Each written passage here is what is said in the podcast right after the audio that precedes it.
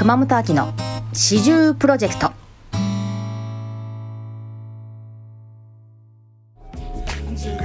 四十プロジェクト今回のゲストみのりちゃんですこんにちは、みのりです。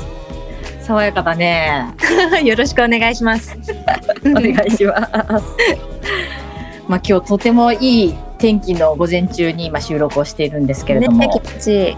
ねえどうですか最近？最近はですね、まあ割とこのご時世になったからこそやったことっていうのがいくつかあって、おちょうど先月、先々月かな ?3 月に形になったものが一つありまして。宣伝してくださいはい、もう最初からいいんですか？もちろんなんかゆくゆくおいおいかなと思ったけど最初に言っちゃった。普通こういうの一番最後だったりするから、そうだよね。どうぞ、はいまあ大きいことだったので喋らせてもらうと、うんえっと私はね、まあ、自己紹介先にしますね。はいはい。えっと音楽教室をやっていまして子どもたちと日々ピアノをやっているんですけどはいなので、えっと、子どもたちに向けた教本ピアノの教本を、えっと、出版個人出版したところなんです。おめでとうありがとう なんかねそれあの企画の段階から私もお話を聞いていたので、うん出版がね決まって出版しましたって発表を聞いた時すごい嬉しかった。いやー嬉しい。あきちゃんにね、なんか有言実行だねとかね、こう褒めてもらえて、すごい、それは私にとってめちゃくちゃ嬉しい。あきちゃんの人にそうやって言ってもらえると。すごーい。うん。ありがともうね結構あのまあ売れてというかなんだろういろんな人の手元に届いているっていうこともう。そうだね。た。うん。あ多いのか少ないのかはわかんないんだけど、個人の出版なので、うんでも1ヶ月ぐらい経って130ぐらいは巣立っていってるかな。それで、おねありがたいことにちょっとずつ親御さんが子供さんにとか先生が生徒さんに使うようになっているみたいで使い始めてくれてあのいい反響が最近届き始めているので。すごい。なんかうん。YouTube とかでもその、教則本でいいのかな？教則本の使い方とか、うん。教え方みたいなのもうん。上げてたりしたもんね。そうそうそう。あのこういうごご時世というか今の時代をあの利点としてあの本の中身に説明文を全く書かないで、まあ、すっきりしてる見た目にしたんだよね。文字をす多い文字が多い教本とかだとなんかそれだけでちょっとやる気なくなっちゃったり私はするので。私もです。そうだよね、うん、でも今までの時代はさしょうがないじゃない？そうだね。もう本一冊で先生にも生徒にも伝えなきゃいけないからね。文字があるのはしょうがないんだけどもう動画 YouTube とかそういうのがすごく普及してる今だからこそ本の中身に文字を書くのをやめてその代わりに詳しく中身を知りたい人は、えっと YouTube で無料配信している動画で教え方がわかるようにしてあります。なるほど。まあ最逆新だね、最新。最新そうねなんか私たちピアノの先生たちが使ってる教本ってもう20年前のものとかだったりするから、うん、いいんだけどやっぱり時代も変わってるしどんどん私たちもついていかないと、ね、楽しい教育ができないなと思ってそういう風にしてみました。すごい。私、ピアノちっちゃい頃習ってたけど、うん、先生が嫌いすぎて、すぐやめちゃったんだよね。あそうなんだ。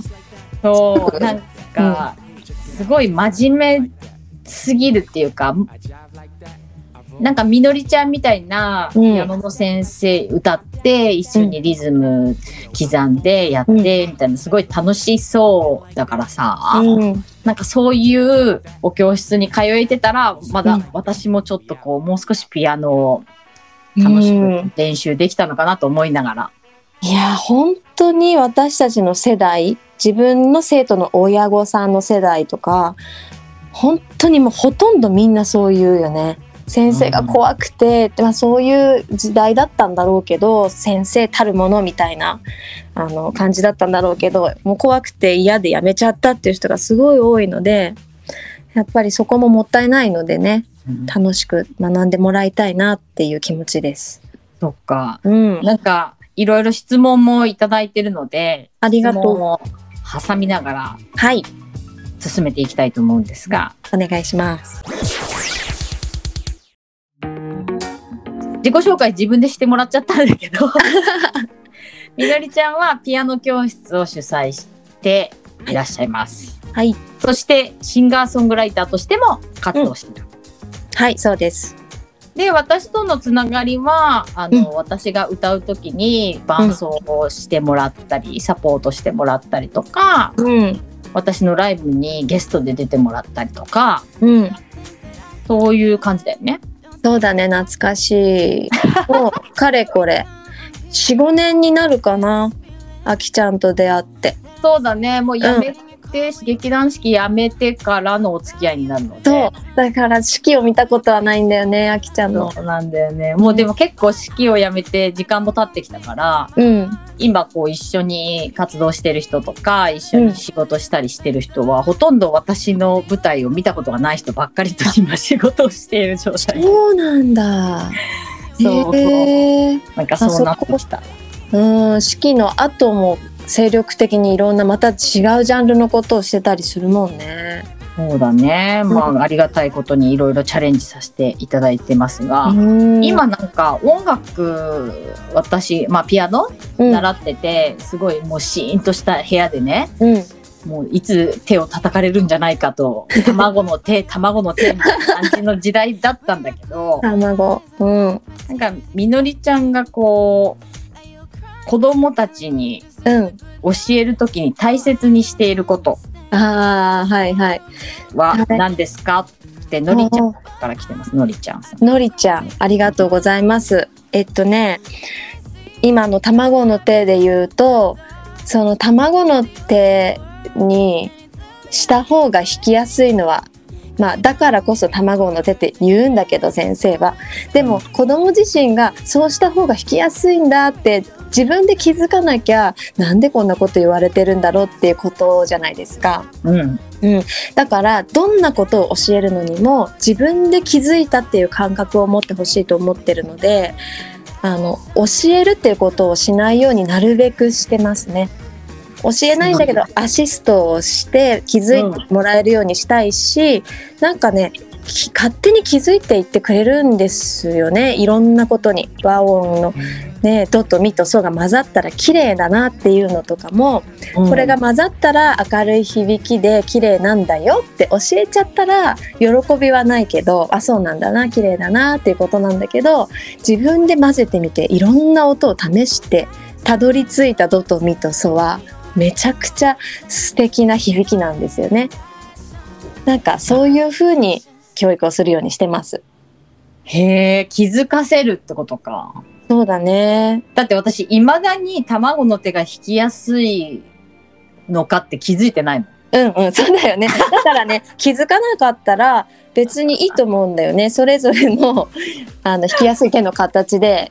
まあ、私も自分に言い聞かせるよ。なんでこの子はいつまでも卵の手にしないんだろうってななんだろうな。指使いとかもさ、すごいはちゃめちゃな指を使ったりする子もいるんだけど、結構いやそっちよりもこっちの方が引きやすいよっていうのはもちろん言ったりもするんだけど、うんうん、どうしても自分で気づけない範疇のことにたどり着いていっちゃうからそこはあのうまいことアシストしていかないといけないなとは思うんだけどでもこの子にとって本当にその指が引きやすいと思ってるんだったら間違いなじゃないんだよなってこう自分に言い聞かせてちょっとこうグッとこらえたりも最近はしてる。そっか。じゃあ、まあ、知識をこう与えるだけじゃなくて、うん、その子に合った教育。そうだね。ね。うん、おしたいな。やっぱ人間性ですね、みのりちゃんの。いやいやいや、長年やってやっとっていう感じだけどね。もうどれぐらい、これもね、質問できてんだけど、なぜ子供たちにうん。教えようと思ったのか、相田さんから。相田さん、ありがとうございます。えっ、とね、12年になります。初めて先生になって。すごいそう、ちょうど一回りっていう感じで、えっ、と、大学、音楽大学卒業してすぐピアノの先生になったんだよね。で、4年ぐらい働きに行って先生をやっていて、で、えっ、と、今、自分の教室を開いて9年かな ?9 年目っていう感じなので、8年、9年。うん。えっ、と、先生になったきっかけっていうのは、あの、その当時からしてみると正直言うとそれしかなかったっていうのは正直なところかなと思います。うん。うん、なんか音楽で、えっと、演奏で食べていきたいなっていうふうにはその時はちょっと思ってなかったし、まあ、それがすごく難しいことだっていうのも分かってたし、そうでだけど大学卒業したら自分で食べていかなきゃいけないからそれをするにはもう先生をやるしかなかったっていう感じだったんだけど、まあ、やっているうちに好きだったし人に何かを伝えていくっていうことは楽しくって、まあ、やるとなったらしっかりやりたいなっていう気持ちで今に至ってますね。そもそも音楽を始めたきっかけは、はい K さんから。A さん音楽を始めたきっかけは姉が5個上にいてえっと自分がもう物心ついた時から姉のピアノのレッスンについて行ってたんだよね。連れて行かれていて、で自分もあの習いたいっていう風にずっとダダをこねていたらしいです。で3歳になった時にあのレッスンしてあげるよって先生に言ってもらえてそれがもう本当に初めてのピアノとの出会い。で私はすごい幸いなことにその時の先生はねとっても優しい先生だったんだよね。おうん、ピアノの先生なんだけど声楽が専攻だった人で、うん、だから技術で言ったらピアニストの方よりはあのもしかして劣ってたのかもしれないけどすごいね明るくて可愛がってくれる先生だったんだよね。えー、いいなぁいやいいよね本当今になっていろんな人の話を聞くとあそういうね怖かったからやめたっていう話をいろんな人から聞くから自分はそこで楽しいとか先生が好きっていう思いができたから未だに続けられてるんだなって大人になって思いました。じゃあ行くのがめちゃくちゃ楽しかったってことだね楽。しかった先生に手紙書いたりいつもしてたよ。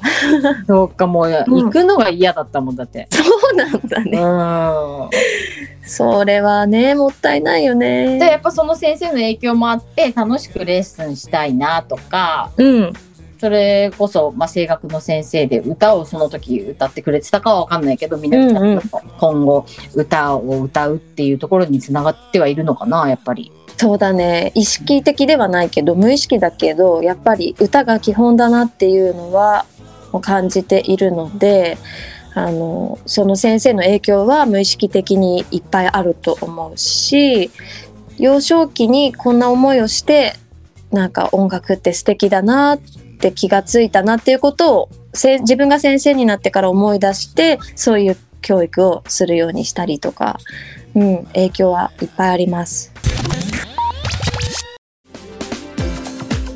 そのピアノの教則本出版された教則教則本はうん えっと調べたら出ますか？はい。多分ね、出ると思います。みのりってひらがなで入れて、えっと、教則本の名前が、私、ピアニストっていう名前で、私がひらがな、ピアニストがカタカナ。なので、それを入れたら出るはずです。わかりました。一応はい概要欄にも URL 貼るようにしているので、YouTube の場合ね、あ、ありがと貼るようにしてるので、そちらで調べていただきたいと思う。ぜいます。ひ。はい。今回はピアノの先生のお話を前編聞かせていただいたので、うん。後編はシンガーソングライターとしてはい。どういった活動をしているのかとか、あ、はい、ありがとうございます。そういうものを中心にお聞きしたいと思います。はい。あと前編で何かこう言い残したことあったりしますか？前編で言い残したことは大丈夫です。7日に、うん7日のお昼12時に配信予定でございますがはい。大丈夫かな？ね、はい、大丈夫です。はい。ということで、うん。みのりちゃん。はい。ゲストにお迎えしてお送りしました。前編お楽しみいただけましたでしょうか？後編はまた来週にお届けいたします。それでは皆さん素敵な一日を。ありがとうございました。It's all that